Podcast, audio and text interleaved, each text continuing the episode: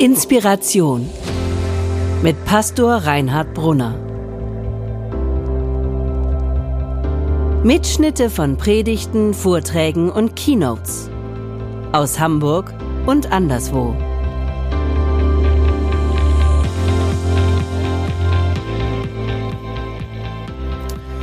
Liebe Gemeinde, ich habe schon erwähnt, ich habe so eine kleine Predigtserie mir vorgenommen über diese Jahreslosung, dieses Jahresmotto aus dem ersten Korintherbrief. Alles, was ihr tut, geschehe in Liebe. Wir haben vorhin den Predigttext äh, oder den, den, den Text gehört. Den hatten wir ja letzten Sonntag schon mal mit verteilten Rollen gelesen hier bei unserem Pizzagottesdienst. Aber tatsächlich ist so, dass 1. Korinther 13 auch für heute oder für heute der angegebene äh, Episteltext ist, weil was uns ja immer auch schwerfällt zu verstehen, dass das mit dem Kreuz, mit Christi Tod und Auferstehung etwas mit der Liebe Gottes zu tun hat. Wir begreifen im Grunde das Kreuzesgeschehen als bedingungslose Zuwendung und Liebe Gottes. Deshalb dieser Text und deshalb dieser Text auch heute an diesem Sonntag noch einmal. Und der steht ja auch im ersten Korintherbrief, wie auch die Jahreslosung. Und der Apostel Paulus fasst ganz am Ende seines Briefes das, was er sagen wollte, noch einmal auf den Punkt zusammen und schreibt, alles, was ihr tut, geschehe in Liebe. Alles, was ihr tut, geschehe in Liebe. Alles, was ihr tut, geschehe in Liebe. Heute also die letzte von vier Predigten. Wer die ersten verpasst hat, kann das in meinem Podcast dann nachhören. Ähm, das Thema heute, habe schon gesagt, alles in Liebe tun, wenn andere es einem schwer macht, machen. Das ist sozusagen die Königsdisziplin. Denken Sie doch einmal für einen Moment an eine Person, die es Ihnen gerade schwer macht, dass Sie sie lieben.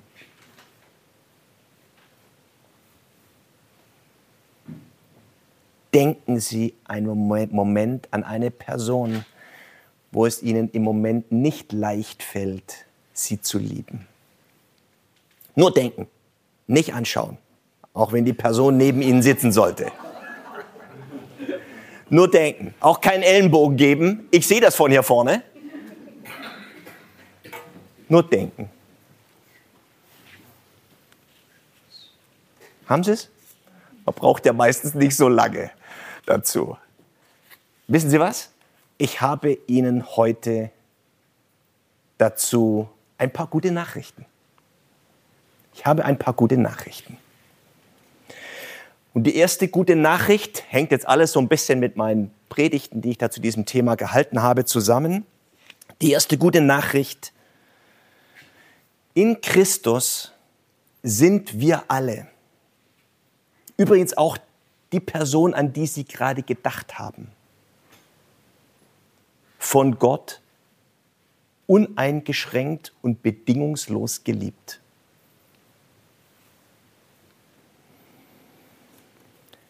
Wir haben einen Gott, der uns in Christus, jeden und jede von uns, bedingungslos und uneingeschränkt liebt, brutto sozusagen, inklusive unserer Macken, unserer Fehler, die von den anderen, aber Hand aufs Herz auch unsere eigenen. Wir sind Geliebte Gottes. Und mit dieser Liebe, dass Gott uns liebt, fängt alles an. Wir hatten dieses Bibelwort in einer der ersten Predigten, 1. Johannesbrief, Kapitel 4, Vers 19. Da heißt es, wir lieben, weil Gott uns zuerst geliebt hat. Also zuerst reden wir im christlichen Glauben immer über die Liebe, die Gott zu uns hat. Und dann in einem zweiten Schritt sprechen wir darüber, dass wir andere lieben sollen. Aber der erste Gedanke, die erste gute Nachricht sozusagen ist, sie sind Geliebte Gottes. Und das, die zweite gute Nachricht ist, wir dürfen und wir können, wenn wir diese Liebe Gottes erfahren und glauben und für bare Münze nehmen, aus dieser Quelle der Liebe, die Gott ist, schöpfen und diese Liebe an andere weitergeben. Also wir nehmen immer den Umweg über oben. Wenn in der Bibel davon die Rede ist, dass wir unsere Nächsten lieben sollen, dass wir unsere Feinde lieben sollen, also die, die es uns gerade schwer macht, sie zu lieben, ist immer gemeint, dass wir zuvor, Gott hat uns zuerst geliebt, dass wir zuvor uns Kraft tanken, Liebe tanken bei Gott im Glauben und dann erst in einem zweiten Schritt die Liebe, die wir zuvor empfangen haben, an andere weitergeben. Wir können nicht das weitergeben was wir nicht zuvor empfangen haben, dann kann man noch so viele Gesetze und Gebote schreiben. Es geht darum, die Liebe zu empfangen und dann weiterzugeben. Das ist die zweite gute Nachricht für die, die da so einen Kandidaten oder eine Kandidatin haben, die es einem gerade schwer macht. Bitten Sie Gott, Ihnen die Liebe zu schenken, die wir oft selbst nicht haben. Und die dritte gute Nachricht ist, im christlichen Glauben geht es nicht um Versuchen, sondern um Vertrauen. Auch wenn es noch so oft gesagt wird, es wird dadurch nicht richtiger. Im christlichen Glauben geht es nicht einfach daran, darum, ein guter Mensch zu sein, sich ein bisschen anzustrengen, moralisch ein hochstehendes Leben zu führen und was da so alles gesagt wird. Im christlichen Glauben geht es darum, zuerst zu wissen, ich bin in Christus vom Kreuz her unbedingt geliebt, uneingeschränkt und bedingungslos. Dass wir darauf vertrauen und nicht zu versuchen, unsere, aus unserer eigenen Kraft, mit unseren eigenen Ressourcen und Möglichkeiten, die ja eben schnell zu Ende sind, andere zu lieben oder ihnen gut zu begegnen. Also nicht versuchen, sondern Vertrauen ist das Thema. Und die vierte gute Nachricht,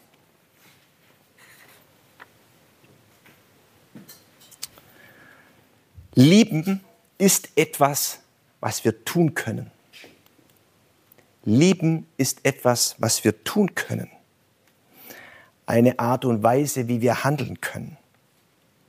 Lieben oder Liebe ist nicht nur einfach ein Gefühl, was man irgendwie so hat. Und wenn man sich geliebt fühlt und liebevoll fühlt und ganz viel Liebe fühlt, dann kann man auch Liebe weitergeben. Ich behaupte, Liebe ist nicht in erster Linie ein Gefühl, sondern etwas, was wir tun können, ein Tunwort. In der Bibel werden wir oft aufgefordert, dass wir einander lieben sollen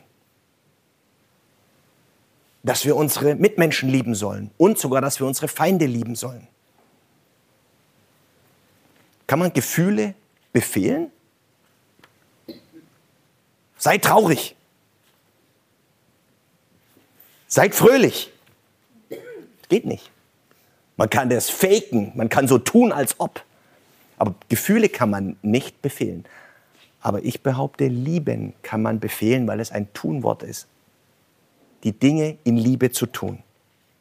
Und das ist im Grunde die gute Nachricht für die, die da so eine Kandidatin oder einen Kandidaten haben, die es uns gerade schwer machen. Wir müssen nicht zuvor oder zuerst irgendwie liebevolle Gefühle haben, um dem anderen mit Respekt und liebevoll und vernünftig zu begegnen. Es geht auch so. Vielleicht nicht aus unserer Kraft, aber mit Gottes Kraft. Aber ich muss mich nicht besonders liebevoll fühlen vorab. Das wäre meine These für heute. Und im Lukas-Evangelium, wo es auch um die Liebe geht, um die Feindesliebe, also um die, über die wir heute sprechen hier, ne, die es einem schwer machen, steht Lukas Kapitel 6, 32. Warum erwartet ihr von Gott eine Belohnung, wenn ihr nur die liebt, die euch auch lieben? Das tun sogar die Menschen, die nicht nach Gottes Willen fragen. Nein, eure Feinde sollt ihr lieben. Also mit anderen Worten, die zu lieben, die uns ohnehin lieben, das ist keine große Kunst, das ist kein großes Ding. Der Knackpunkt ist ja, da wo es knirscht. Und die gute Nachricht ist,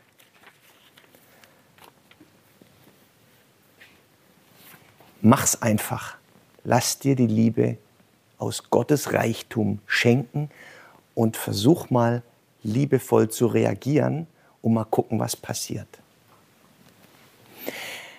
Ich erinnere mich, als unsere Kinder klein waren. Ich, die sind ja jetzt, äh, muss man zusammenrechnen, 17, 14 und 9. Aber als die Babys waren und in der Nacht vier, fünf, sechs Mal, was weiß ich, geschrien haben. Die ersten drei, vier Mal ist ja meistens meine Frau da irgendwie aufgestanden. Aber irgendwann war dann irgendwie auch mal ich dran, ja. Und wenn man dann so um halb vier geweckt wird von so einem kleinen Wurm und dann aufgestanden ist, dann denkt man nicht, ach wie schön, halb vier, ich habe genug geschlafen, ich fühle mich so richtig gut jetzt, was mache ich denn mal Schönes? Ich fühle mich großartig, ich freue mich jetzt richtig drauf, dieses Baby eine Dreiviertelstunde da mitten in der Nacht über den Flur zu tragen, oder? So war es nie. Aber man steht trotzdem auf und macht es, weil es das ist, was man tut, wenn man so ein Kind liebt.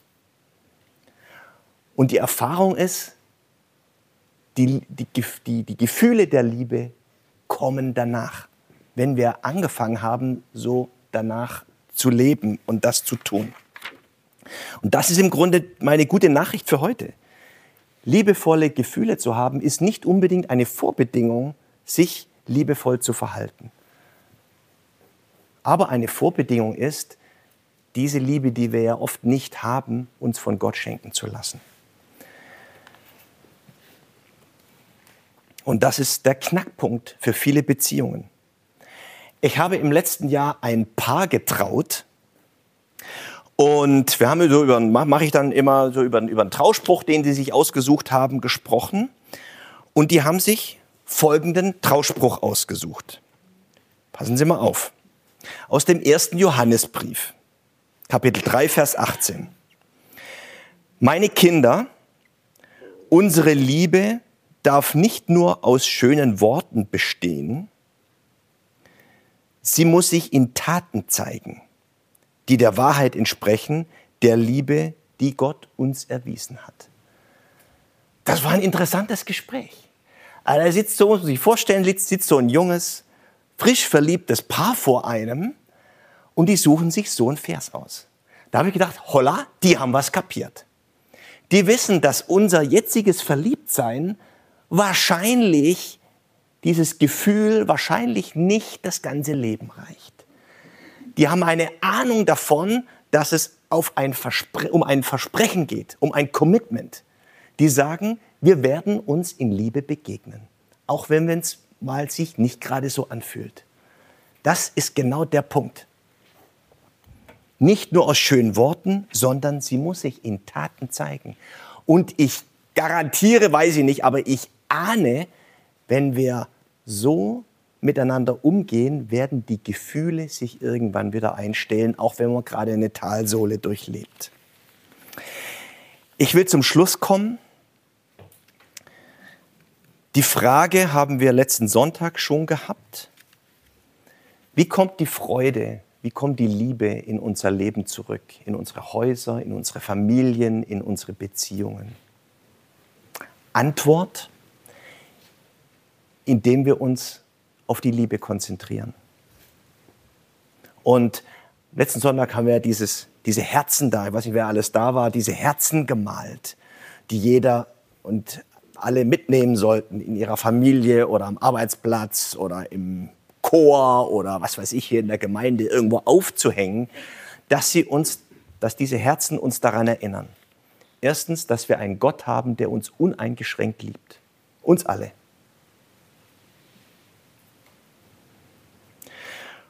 Und dass wir diesen Gott bitten dürfen, um Kraft zum Lieben, dann, wenn wir sie selbst nicht haben.